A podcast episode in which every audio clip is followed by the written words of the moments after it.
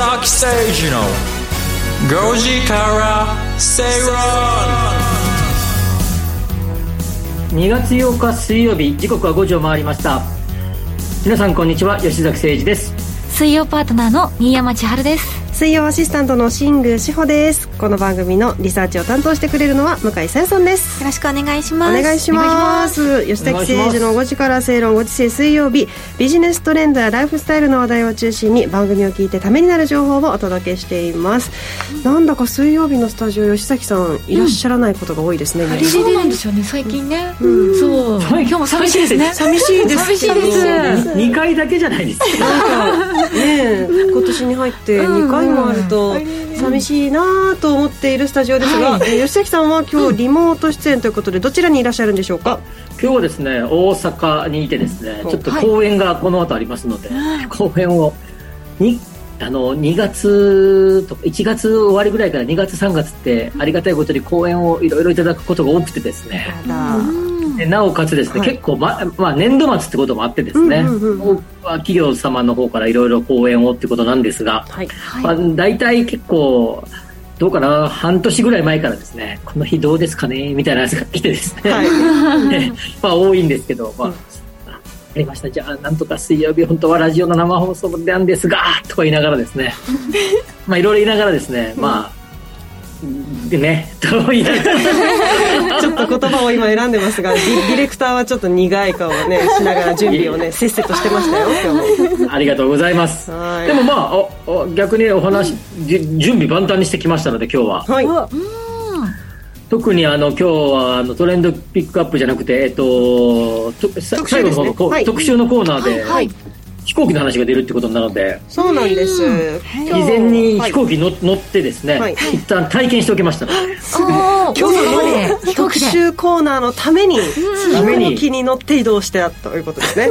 あまあ大阪行く時いつも飛行機で移動するんで。まあいつも飛行機移動してますよね。というわけで今日はですね特集コーナーこちら番組最後のコーナーですけれども、はい、おなじみ日経トレンディの沢原昇編集長をお招きいたしまして最新号のお話いただきます。アナ &JAL 最新案内。これすごいですね。気になる。興味ありますはい。もう私たち使命を見てなんやかんや言ってましたけれども。そうですよね。はい。お届けしていきます、えー、ちょっと順番前後しますけれども今日トレンドピックアップは来週に迫ってますね、うん、えー、バレンタイン。そうですね、の話題を吉崎さん抜きで。い。やいや抜きでってわけじゃないんですよ、はい、スタジオにいらっしゃらないんですけれどもスタジオにチョコレート届いてますので、はい、はい、えー、ご紹介しながらあ取り上げていきます。そして、えー、吉崎さん今日はリートスタディでは？今日はね前回ちょっとだけ振りをしましたが、えー、と2月の決算銘柄が、はい、えー、16, 16本もあるということで、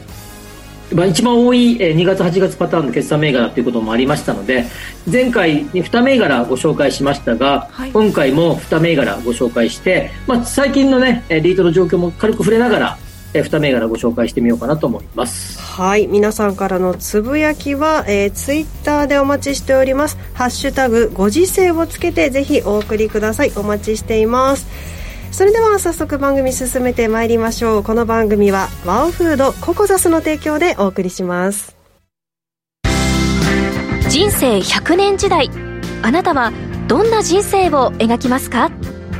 お金に困らない人生にしたい。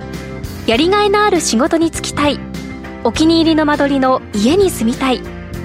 あなたの描く理想の人生をココザスが幅広くサポートします。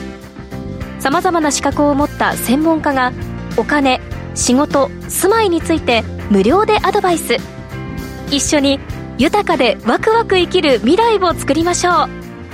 詳しくは番組ウェブサイト右側のバナーからココザスホームページをチェック。マンスリーポッドキャスト番組耳で聞く後藤達也ノート配信スタート。経済をわかりやすく面白く偏りなくをモットーに取材活動を行っている経済ジャーナリストの後藤達也さんが世界の経済の潮流とキーワードを解説します。詳しくはラジオ日経のサイトポッドキャスト一覧をご覧ください。吉崎誠二の5時から正論。ラジオ日経吉崎誠二の5時から正論東京虎ノ門から生放送でお届けしています最初のコーナー参りましょう。トレンドピックアップです。ビジネスライフスタイルで今話題になっているトピック取り上げていきます。それでは番組が今回取り上げるトピック向井さん紹介をお願いします。はい。今日のキーワードは来週はバレンタインです。来週14日火曜日はバレンタインデーです。吉崎さんにはチョコなどあふれんばかりのバレンタインプレゼントがもらえることとは思いますが。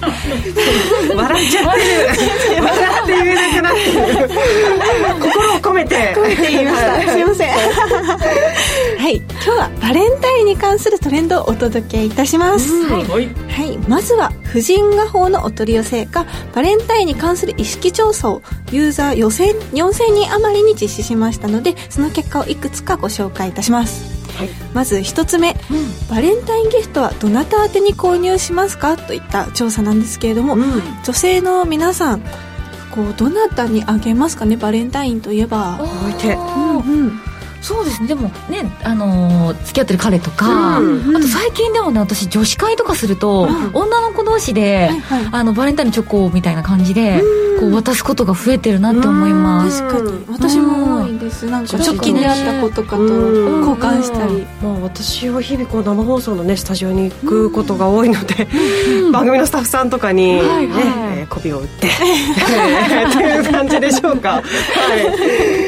スタッフさん。笑ってますけど、今日持ってきてないですはいで、えっと、結果としては、まあ、1位がやっぱり多いのが配偶者やパートナーに64.9%、うん、でなんと2位がここでは出なかったんですけど自分にあげるっていう方が57.1%、まあ、こう同僚上司部下っていうのは22.4%にとどまるっていう結果になっています、はい、で続いてもう1個。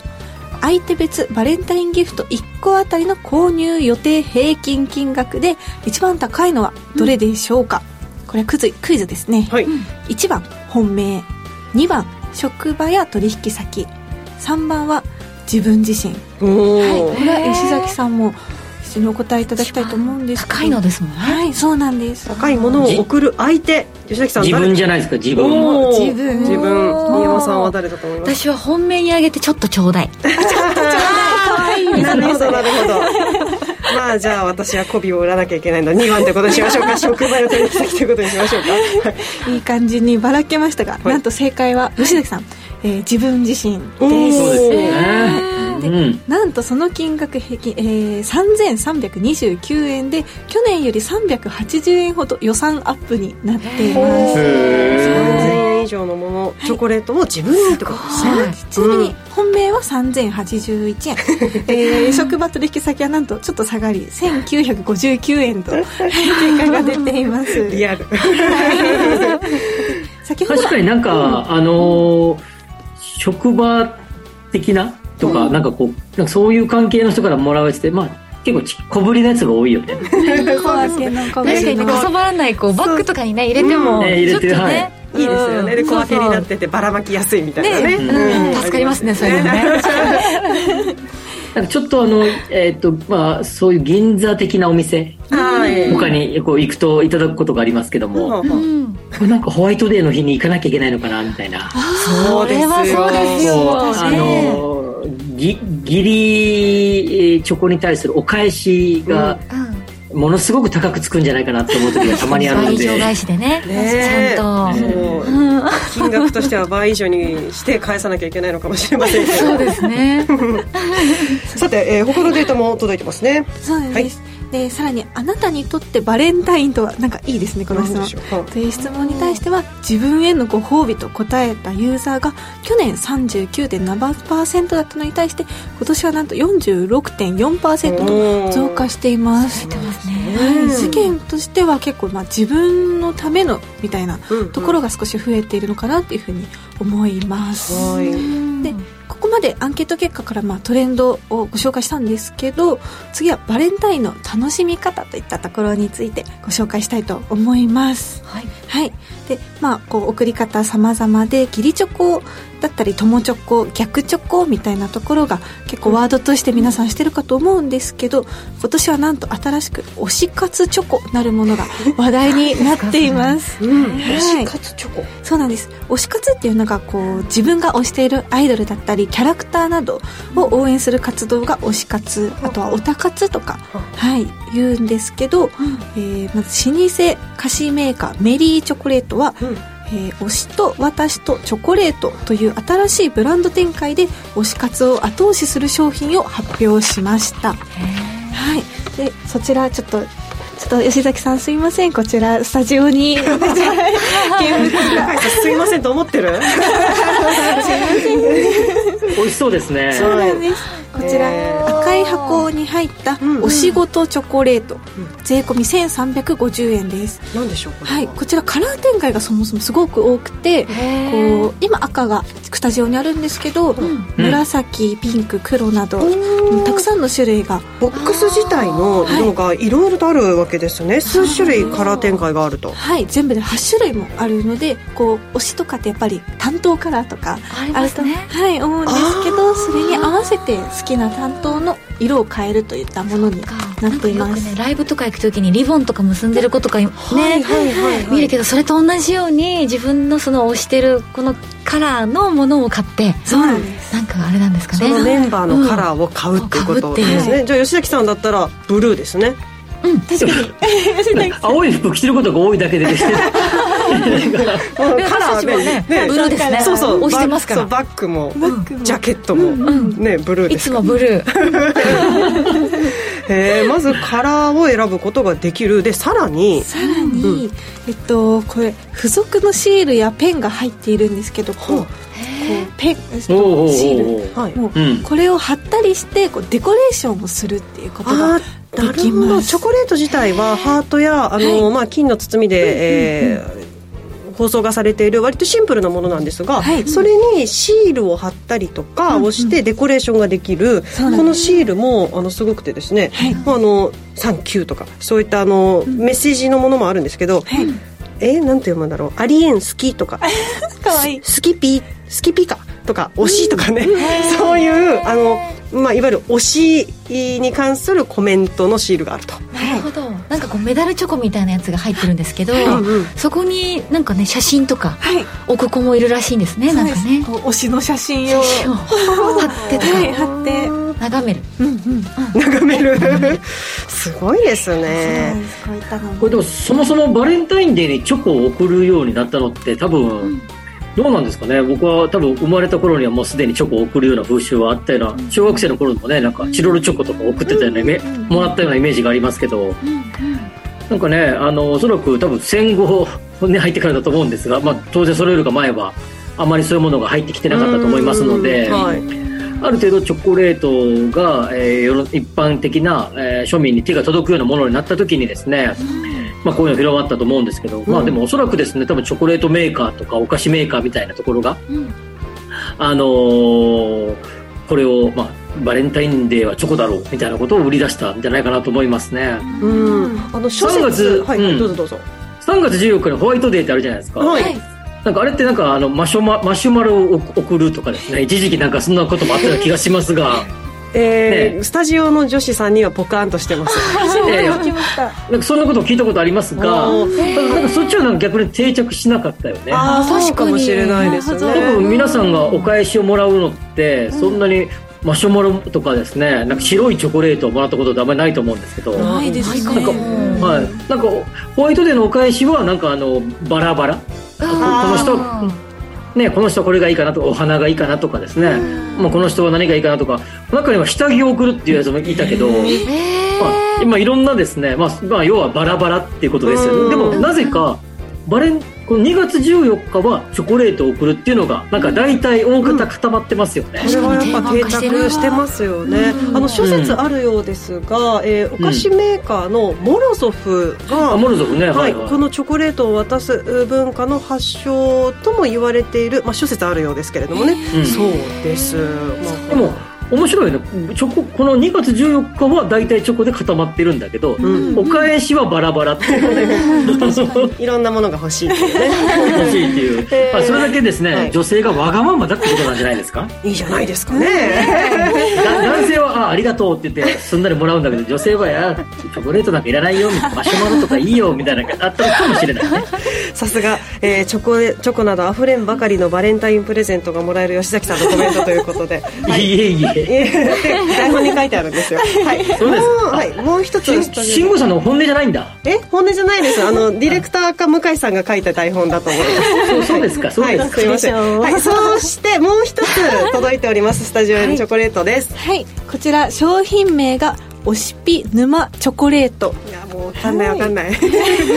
税込み972円になっています。はい。はい、推し活にどっぷり浸ってしまった状態を沼にはまったなんて表現をするんですけどこうちょっと沼るとか言いませんかね？あーなんか聞いたことはあるかな。なんかうちの娘がよく使ってますがねえうん。うんうん沼ったとかそうなんです。この沼な状態を表現したユニークな商品になっています、ぜひこれ今商品あるので皆さんに見ていただきたいんですけど、今丸いカンカンで、はい、丸いカンカンの中の、はい、紙を開けると、えっと人型の人形みたいな形のチョコレートがピンクのつぶつぶチョコレートに囲まれているんですけど、沼ってます。あ沼って、はい。それが沼ってるってことか、はい、沼ってるを表現したチョコレートになっております、美味し美味しそうだねそれ。それ周りも食べれるんだよね。周りももちろんチョコレートになるほど。はい、なっています。へこのチョコレートの沼に人型チョコレートを徐々に沈めていくことで、沼な状態を視覚的に頼めるといった商品になっています。おしぴ沼チョコレートチョコレートの方もっともっとじゃあ沼にこう周りのピンクをこう埋めていくってこと？はい。あのもう埋め埋めてっていいんですね。押して押して埋めてくすごいですね。その真ん中のチョコ1個だけはいチョコ1個だけになってる。これ1個だけ。はい下型は1個だけになってます。去年さ、新しい。あのヒットカットのクマ版が流行ったじゃん。なんかクマの形をしたバレンあの流行ったやつがあって。それでです。うん。でなんかそれは、あああいうの見てああいうのが流行ったやつとか見てると、はい。なんていうか多分だん、まあ、いわゆるいわゆるチョコレート自体が可愛い形をしている。うんうん多分それ男性に渡すというよりも、まあ、多分自分で、うんまあ、多分キットカットってね、まあ、言うあんまりあれだけどそんな高いもんじゃないと思ううん。んで、普段から食べれますもんね、ねねね。そういう意味じゃやっぱ自分のなんなんていうかな自分でこれあると可愛いよねっていうやっぱさっきの人にあげるよりもなんかこう自分でみたいなのがやっぱ最近は強いんじゃないかなっていうふうに思いますよね。ねこれがねデータやアンケートの結果にも出ているということでございます、えー来週2月14日はバレンタインということで、えー今日はスタジオに2つのチョコレート、あー用意いたしました。新山さんこのチョコレート、まあ、推し活に関連してということでしたがどうでしたか、いやいいですね。なんかちょうどうちの娘がちょっとねあの沼ってるお。ある人がいるんですよ。そうなんです。ちょっと帰りますここで発表していいんですか誰かも気になるところです。けどねでもユニークで楽しいですね。うん楽しい。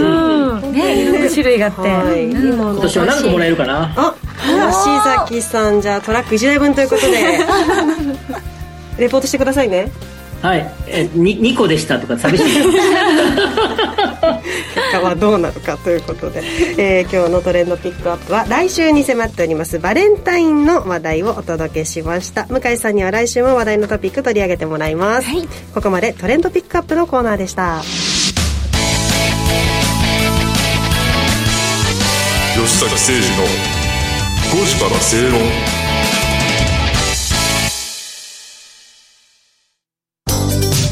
ワオフードのプレミアムなコールドプレスジュース。オーストラリア産のオレンジを現地で加工低温輸送でみずみずしさはそのまま。絞りたてのようなすっきりとした味わいです。飲み終わったらそのままゴミ箱へ。ラベルもリサイクルできるので剥がす手間はかかりません。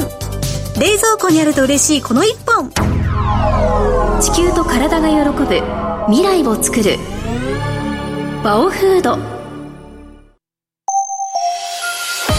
マネーに対する食わず嫌いありませんか？4U と学ぶ日本経済。お金に関する心配事は山積みだけどどうすればいいかわからない。そんなマネー初心者に向けた30分です。最近気になるあのニュースについて詳しく聞けたりクイズで楽しく経済について勉強します。4U のマネー事情も聞けちゃうかも。ラジオ日経第一。毎週水曜夕方6時から好評放送中。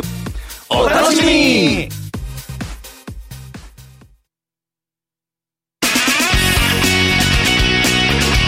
吉崎誠二の5時から正論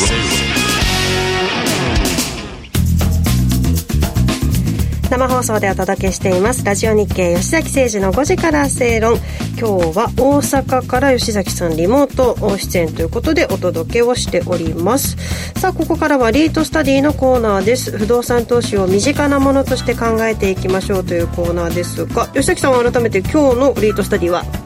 えっと、2月の決算銘柄パート2ということですね。はい。はい、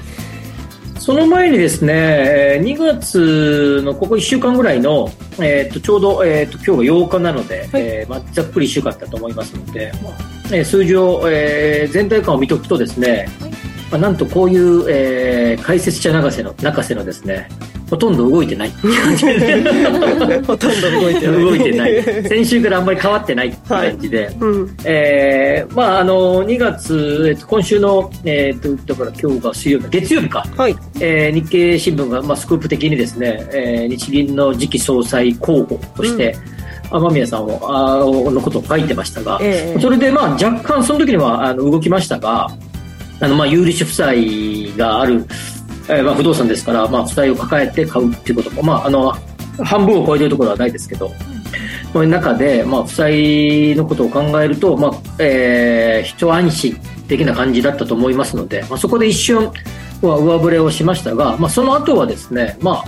まあ、まあ、なりな感じでですね、あんまり大きな変化はなかったっていうようなのが、はい、まあ、この2月に入ってからのですね、まあ、市況感ということになりますので、はい2月の市況を簡単に振り返るっていうのは以上。動きがあまりなかったということですね、おそらくですね、うん、えー、この傾向はですね、えー、もう一週、えーまあ、今週末にはですねえー、まあ国会のに、えー、日銀総裁人事が提出されるということですので、はい、まあ、その辺の流れを考えてもですね、まあ、予予想通りよほど全くですねそれこそ日経新聞のそのスクープ記事が違ってたみたいなことになれば話は別ですけど、まあ、おそらく、順当な感じになると思いますので、まあ、おそらくそうすると、えーえー、この後もですねここしばらくはあんまり大きな動きはないんじゃないかなというように思います、まあ、日米ともそれほど大きな雰囲気は動きはなさそうですので、うんうんうん、まあ、そういうのがまあ見通しということになります、はい、2月の見通しでした。はい、はい。そこでですね、えー、決算銘柄2本続きでいきましょうということで、はい、1つ目がですね、オリックス不動産リート、オリックス不動産リートですね。8954ですね。8954。はい。これもその名の通り、オリックスがスポンサーの、えー、リートです。えー、このリートはあの2002年に上場した、えー、まあ、ものすごい初期の銘柄ですね。はい、一番最初、2001年9月が最初の上場ですので、まあ、その直後ぐらいから蘇生の準備が始まり2002年にはもう上場ということですから、まあ、まあ、フル株銘柄みたいな、ね、はい、い、うようなイメージです。はい、で、えっと、まあ、オリックスですので、まあ、総合、なんかな、まあ、いろんな分野にですね、不動産を、えー、手を、手を出してるというかな、所有しているので、まあ、それがリートに組み込まれているということになります。が、まあ、あの総合型リートの代表銘柄になりますが、まあ、とはいえですね55%ざっくり55%ぐらいはオフィスが組み込まれているので、まあ、オフィスメインの総合型リートっていうような様相です、うん、はい。えっと、ホテルや商業がざっくり15%ずつぐらい、うんえー、住宅が10%ぐらい物流が5%ぐらいということでこれでまあ合計100%な感じですね、はい。まあ、そういう意味じゃ、まあえー、オフィスメインだけど、まあ、他もまんべんなく入れら、えー、組み込まれているというようなところです、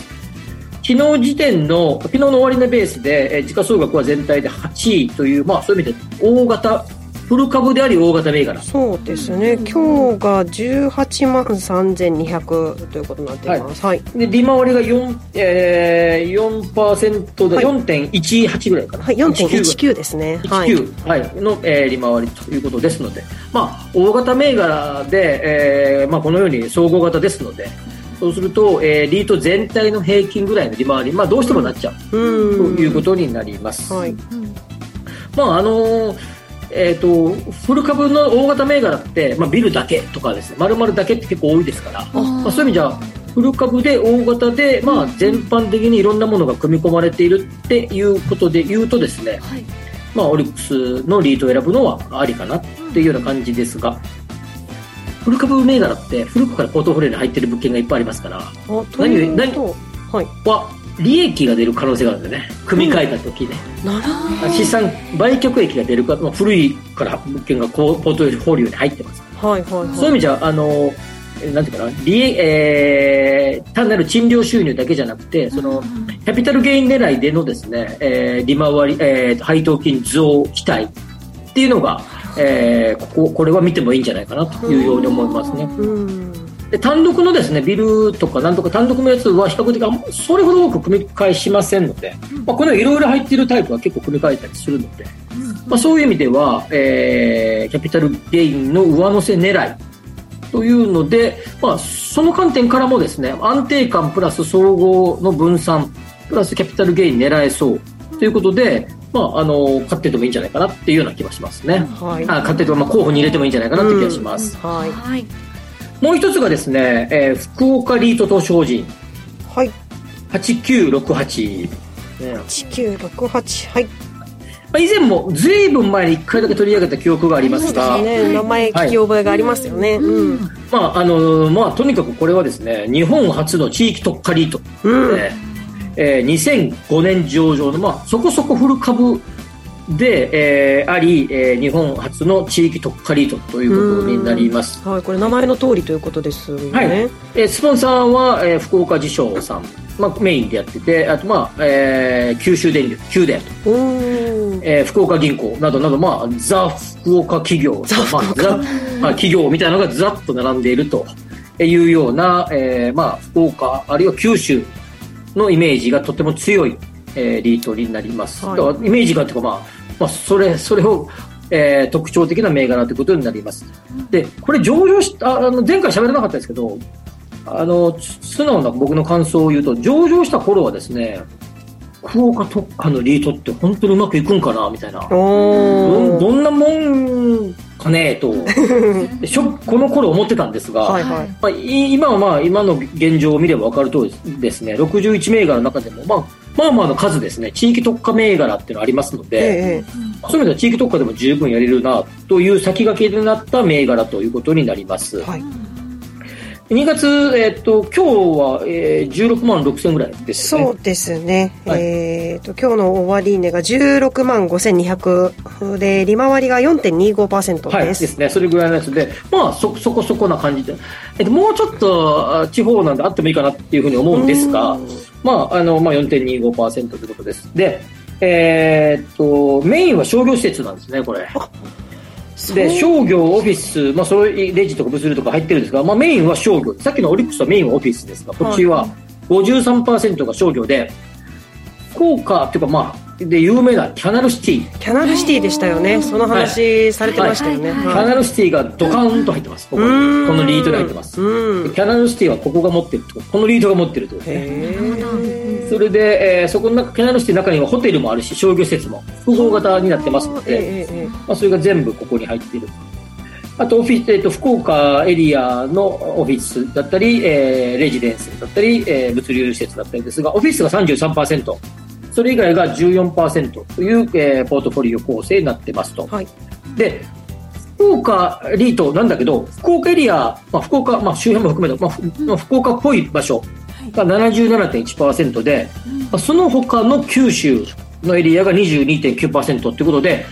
それ以外はありませんってことですね。その他の地域はないということはい。入っていまあ、沖縄沖縄も一応九州というふうに見れば、はあ、はあはあは見れば沖縄に入ちょっと入ってますけど、えーもう要は福岡、まあ、九州沖縄ですみたいな感じのやつ以外は一切入ってませんとえーいうことになってます。はい。まあ、そういうような銘柄ですので、まあ、もう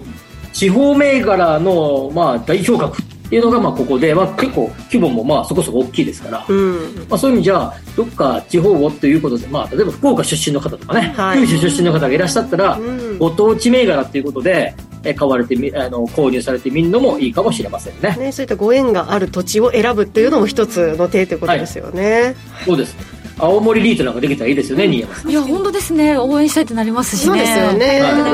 うん。そういうなんかあの。ねぶたのあのあれがこうねぶたねぶた自体がポートフォリオに入ってる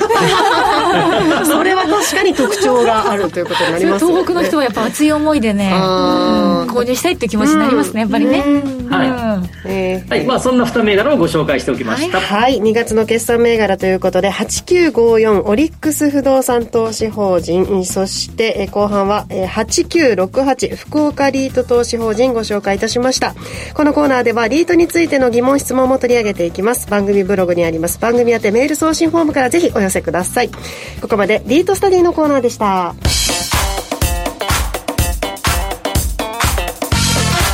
吉崎誠二の5時からスペイロン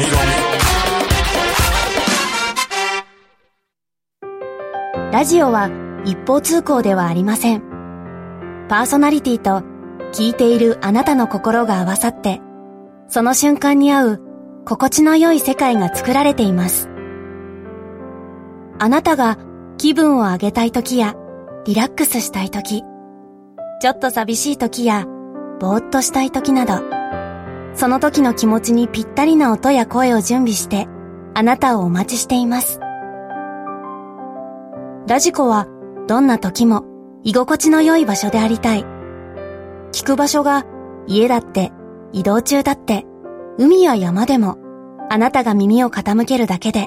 そこが一番の場所になるように。心が整えば今日も明日もきっといい日になる。さあ、心地の良い声を浴びていきましょう。世界を広げる音があるラジコ。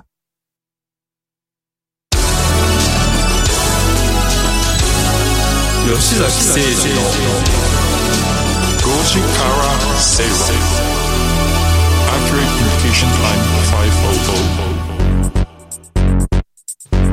ラジオ日経吉崎誠二の5時から正論。東京虎ノ門から生放送でお届け中です。ここからは特集コーナー日頃のライフスタイルにプラスとなる情報をじっくりとお伝えしていきます。今週のテーマはトレンディーピックアップ。発売中の日経トレンディ最新号からおすすめの記事ご紹介いただきます。スタジオにはガテン系編集長の、えー日経トレンディ沢原昇編集長にお越しいただいています。沢原さんよろしくお願いいたします。よろしくお願いします。えーお願いします。今日は吉崎さんこの特集のために飛行機に乗りましたといういや、それは冗談ですけど、今いつも、いつも、いつも乗って移動、大阪には移動しますが、多分大阪と東京の移動で飛行機を使う方は多分ざっくり3割ぐらいというふうに聞いてますが、7割は新幹線で移動されるんですよ。僕は昔から飛行機で移動することの方が、まあ楽かなと思って飛行機で移動しますが、まあそういう意味でも、はい今日乗ってきましたので、うんはい今日乗った生の情報を お伝えしようかなと思います。ズバリ、えー最新号の特集がはい。ANA&JAL 最新案内という特集をお届けしております。このタイミングで航空会社っていうのは何か理由はあるんですか、結構あの、この ANA&JAL の特集っていうのは、歴史的には何回かやってるんですけれども、あの、まあ、ずっと旅行が制限されている中でいつやろうかなと思いつつ、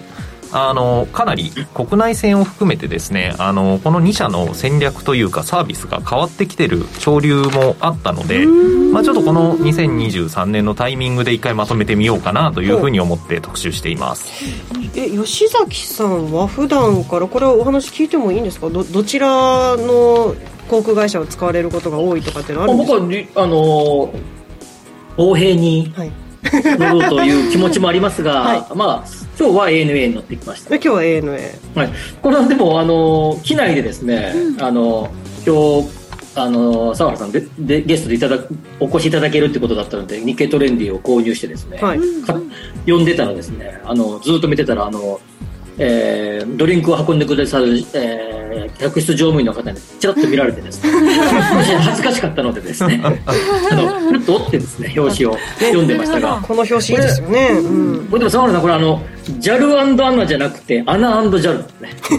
まあそうですね。何かそれは歴史的にそうなってますね。でさらにですねこの表紙全体がですね青くてですね、はい、空の色。さらに表紙に写っている飛行機の数は ANA が2機で JAL が1機 本当は手前にあるのが JAL ですけどこれ穴押しじゃないのっていう感じは僕はしましたけどね。いやそこまでは意識してないんですけれど。も あのでも裏話でいくと今回その空の表紙にしてるんですけど、もう一案ですね。ツートンカラーの赤と青の表紙案もあったんですがちょっとこう世の中の機運的に旅行する人が多くなってきたのかなと思って旅感のある空の表紙にしてます。へえんかこれ別釣りがあってですね赤いやつがあって逆のやつもあるのかなと僕思ってたんです。それは今日はワンパターンでした。ちなみに証券コードは JAL の方が前だそうです。あそうですよね。あの、はい、01と02だよね。あそうですね。はい、ねはい、でも昔でも JAL 穴って言ってたもんね。JAL 穴戦争とかって言うけど穴 JAL って言わなかったもんね。でもここは穴 JAL なんですね。でも確かにうちの編集部だと結構伝統的に穴 JAL 穴 JAL と言ってる気がしますね。あの沖縄のあの、えー、とホテルの建設ラッシュで、えーまあ、CM 合戦沖縄90 80年代90年代ありましたけど、ええ、山下達郎さんの曲を使ったりとかして、うんまあ、あの時のあのあの争いを JAL 穴戦争って言ってましたもんね、うん。えなのでだけどここは穴 JAL だって、そうですね。やはり公平に50音順でっていうことで。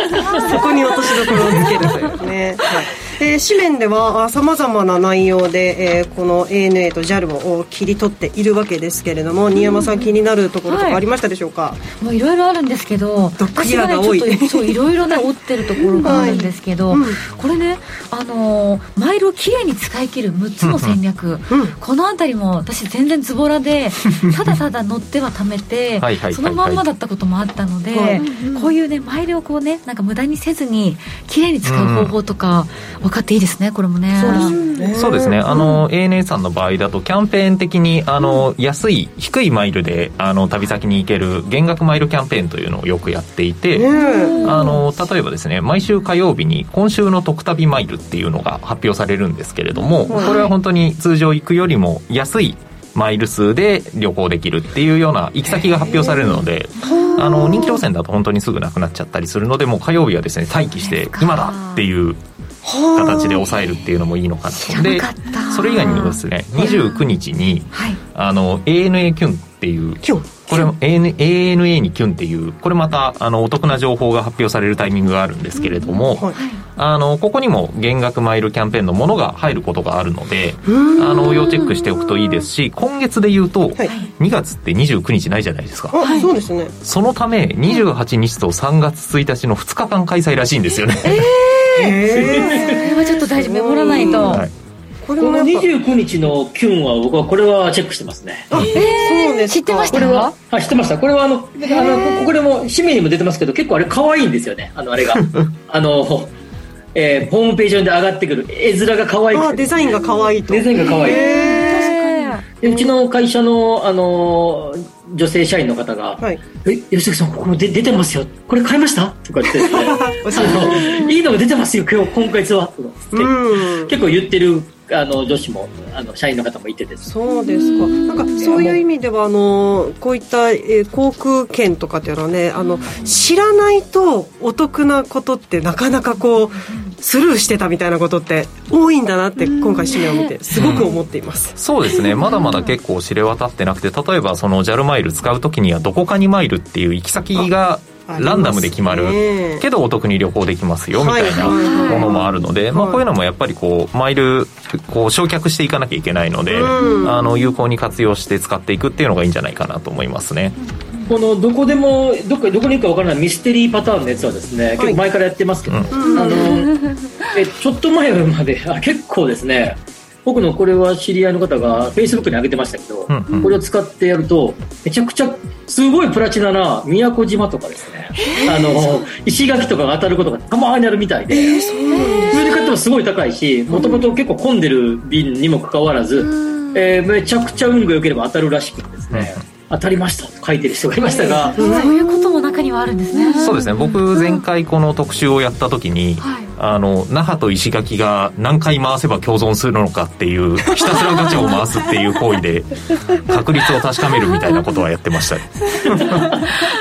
それ当時結果はどうだったんですか？当時確かに相当低い確率なんですけどその2つが共存して、まあ、そうすると本当に2分の1の確率で沖縄行けるのでいいねみたいな。そうですよね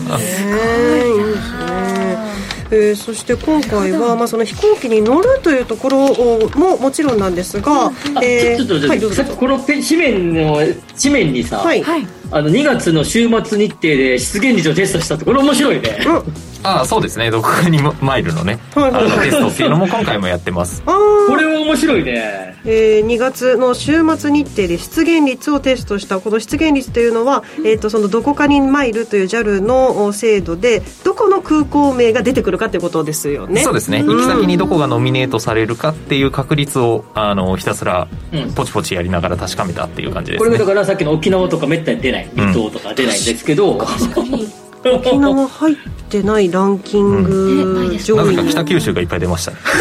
そうですね。24%面白いですね、これ面白い、うんえー、そしてその飛行機に乗るだけではなくてですね、えー、いわゆる飛行機に乗ること以外にもマイルを貯めましょうみたいなねそんなお得情報も載っている、えー、クレジットカード系もありますね、はい。はい、そうですね。あのここ数年で一番大きく変わったのが皆さんやっぱりこう搭乗回数がすごく減ったので、はい、こういう ANA&JAL 系の公式カードって、まあ、年会費がちょっとかかっちゃったりするので、はい、乗らないと結構その選択肢がえー、また別にの方がお得だったりするパターンがあるんですよね。なのでその辺りをちょっと重点的に整理したっていう意味合いが強いですかね。なるほど。JAL の方だと本当にあの JAL 普通カードを持つんじゃなくてリクルートカードみたいな別のあの交換現率カードを使ってそれをマイルに変えるっていう戦略を本当に登場回数0回なのであれば取った方が良かったりはします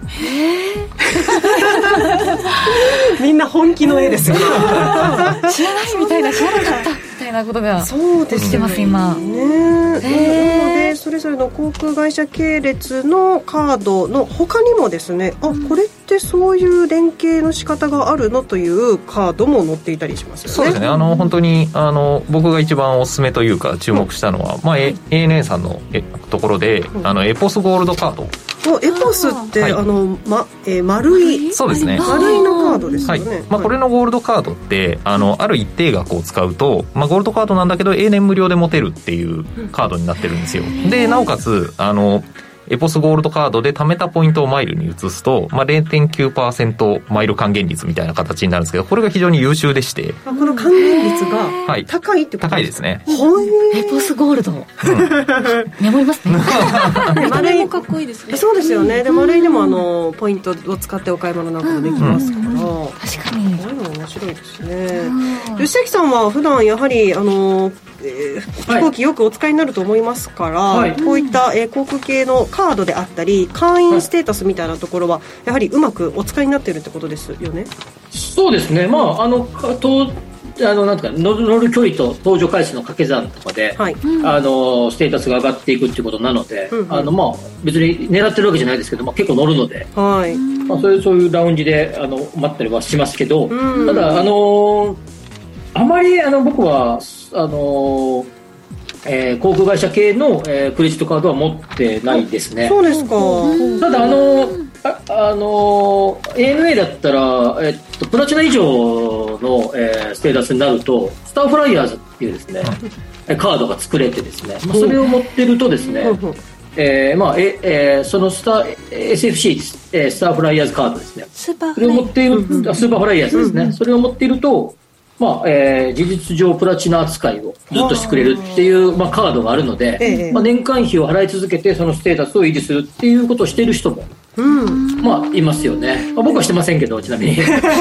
それをしてる人もいるなっていうことですよね。ち,、うん。ちなみに私これ昨日届きました。スーパーフライヤーズカード、はい、去年修行して頑張って、うん、はいそうですね。スーパーフライヤーズカードゲットしました、ね、修行とか言いますよね、はい、修行、ね、SFC 修行 SFC を持ってる人がすごく増えているので、うん、えーと、ANA ラウンジとかですと羽田空港の場合は2階が、えー、プラチナと SFC の方が入れるラウンジで3階がダイヤモンドメンバーが入れるラウンジなんですけど、うん、まあ、2階は大混雑してるらしいですね。ああやっぱり会員が多くなっている。すごく会員が多すぎてっていう感じみたいですね。混雑ねつながっている、はい、まあそういった、えー、上級会員という表現をされて、えー、紙面もありますね。そうですね。この辺りの制度もあの登場回数が減ったことによって、うん、まあ、その年間の登場回数だけじゃない判定基準で上級会員の資格を付与しようっていうような新しい仕組みができてきているので、うん、まあ、この辺りも注目かなと思いますね。面白いですよね。多分一番ですね注目あの多分よく載ってる人が注目してるのはあの、うん。20年、21年はあのステータスを維持しますってしたんで、うんうん、あそのコロナ禍で。そこの中で乗る人が少なかったのではい、で今回 JAL は次どうするのかと ANA はどうするのかみたいなのがまだ微妙な感じで、うん、みたいらしくて、まあ、ここがどうなるかが多分多くの方々が気にしてるんじゃないかなと思いますが佐原さんどうですか？いやそうですね。本当にあのコロナ禍での特例措置がこの後どうなるかっていうのはやっぱり注目で、うん、あのちょうど今月の頭ですかね。これちょっと作ってる時に反映しきれなかったんですけど、うん、ANA さんのそのそもそものマイルの有効期限の延長っていうのもまたもう1年あの延長しますと発表されたので、あのそのあたりもしっかり把握しながら本当に逆に発表されないと今年あの使い切らないと有効期限迎えちゃうみたいな人も多かったと思うので、あのニュースとかは結構見といた方がいいのかなと思いますね、ね、あれ3月で変わるのでここちょっと多分ね3月いっぱいまでは現在のステータスが維持されるはずなので、うんそれとか、あと、今回面白かったなと思うのは、あの飛行機のあの機材、350がね、JAL で導入されて、日本で初めて、はい、これ話題になりましたけど、そのことについて結構取り上げてますね。そうですね。あの実際に乗ってみて、あの、はいはい、座席のサイズを測ってみたりとか。これ沢原さんじゃないじゃないですけど、あの部員の人があと騒音を測ってみたりとかしてみましたね。すごい。ただこれあのボーイングで揃えたいあるいは、えー、エアバスで揃えたい、まあ、そのことによってですね整備費用とかだいぶ抑えられるはずなんですけど、まあ、JAL は今回35エアバスを結構大量に投入するっていうね、うん、まあまあまああの戦略の変更ですよね。ね、うん、そうですね、うんあのただ逆にすごく作ってて面白いなと思ったのがボーイングの777っていう機材が JAL あるんですけれども、これの国際線機材を実は今国内線に使ってるんですよ。はいはいはい。でそれに当たったことあります。そうですよね、はい、でこれによって何にが起こるかっていうとクラス J の価格でビジネスシートに乗れるんですよね、うん、はいはい。はい みたいな、まあ、これちょっとまた退役が決まっちゃってるんで、じじかあの次元的な技なんですけどそんな面白ネタとかも本誌には載っております。いいですよねまあ、本当に、えー、今、まあ、あさらにこう旅行が、まあ、以前のようにね、えー、旅に出やすくなってきたタイミングで、うん、えー、今回の特集ということで結構反応も良さそうですね。そうですね。今のところあのいろいろ売り上げ含めて、あの、はい、良い反応をいただいてますかね。はい。なんか僕はどちらかというとこうマイルとかこれもそうですけど機材がこの機材がここ飛んでんだってのが結構好きであの機材乗りたいなと結構僕はそっちのタイプでしたすごいですね。そういったちょっとオタク的なところもねなんか見方がねいろいろとありますよね飛行機っていうのもね、はい、まあ、でもこれ結構やっぱりみ面白いよね。みんなみんな興味があるネタだよね、はい、みんなで夢中になって読んで。しまいました、えー、ヒット商品のトレンドがわかる情報誌日経トレンディ2023年3月号好評発売中です。全国の書店コンビニ駅の売店インターネットなどでぜひお買い求めください、えー、この時間は日経トレンディ編集長の沢原昇さんにスタジオにお越しいただきました。沢原さんありがとうございました。ありがとうございました。ありがとうございました。生放送でお届けしてきました。水曜日のご時世、えー、エンディングです。この番組はワオフードココザスの提供でお送りしました。なお実際に投資をされる際の判断はご自身でしていただきますようお願いいたします。吉崎さんこの後ははいあ今度は一本公演をしてその後は、うん、えー、そこと方々と食事をするっていう流れですが今日は自撮りじゃございません 魚料理ということに聞いてますので。今日お魚ですか、はい、そこにオチがあったんです。ね、はい、来週自撮り自撮りじゃないんだと思いながら。そうですね。魚かと。新山さん来週は会いたいですね 吉崎さん、ね、そうですね、はい、そうですよ。来週は来てくださいね。もちろんですもちろんです。では虎ノ門でまたお会いしてお待ちしております。ここまでのお相手は、吉崎誠二と。新山千春と向井さやと。沢原昇と。そしてシングシホでした。また来週。